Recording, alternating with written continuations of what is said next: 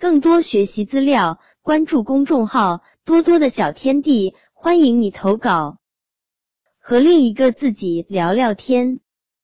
我想，大概每个人都有不为人知的另一面，也就是说，都有一个隐藏的自己。这个自己比现实中的自己要真实的多。我的另一个自己就会在不经意间出现在我的身旁，我经常会和他说说话、聊聊天，因为在现实生活中，我不大有能敞开心扉倾吐的对象。嘿。兄弟，我和另一个自己的对话，经常都是以这样的形式展开。嘿，兄弟，为什么现在家长都会有这样的灵魂三大拷问？成绩怎么样？班里排第几？想考哪里？这三个问题，对于我们马上要毕业的六年级小学生是问的最多的。你会怎么回答他们呢？我会很不耐烦的回过去。成绩有这么重要吗？排第几有这么重要吗？想考哪里是我自己可以决定的吗？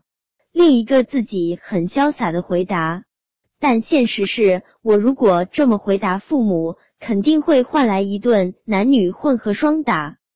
嘿，兄弟，你为什么这么爱打游戏？上瘾了？当然不是，我其实只是想在游戏中寻找和同学的互动，来大大释放压力。可这样却被大人们说成了是网瘾，会毁掉孩子。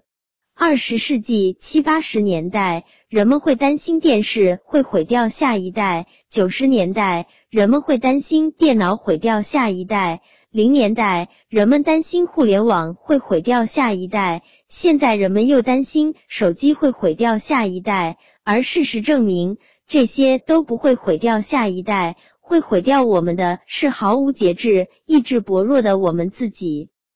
嘿，兄弟，面对家长，你为什么总是阳奉阴违、虚以应付呢？为什么不能把真实的想法告诉他们呢？我说真话，家长听了会生气；不说真话，家长也会生气，自己难受。大部分家长不会关注我们的内心，什么事情错了，不管三七二十一，直接开骂。你觉得这样会培养出一个人才吗？面对这样的家长，我能怎么样呢？我无力反抗，无法辩解，无所适从。我与另一个自己的聊天，常常是在郁闷中开始，又在无奈中结束的。不过好在，在这样一问一答的过程中，我的情绪得到了宣泄，生活又能继续下去。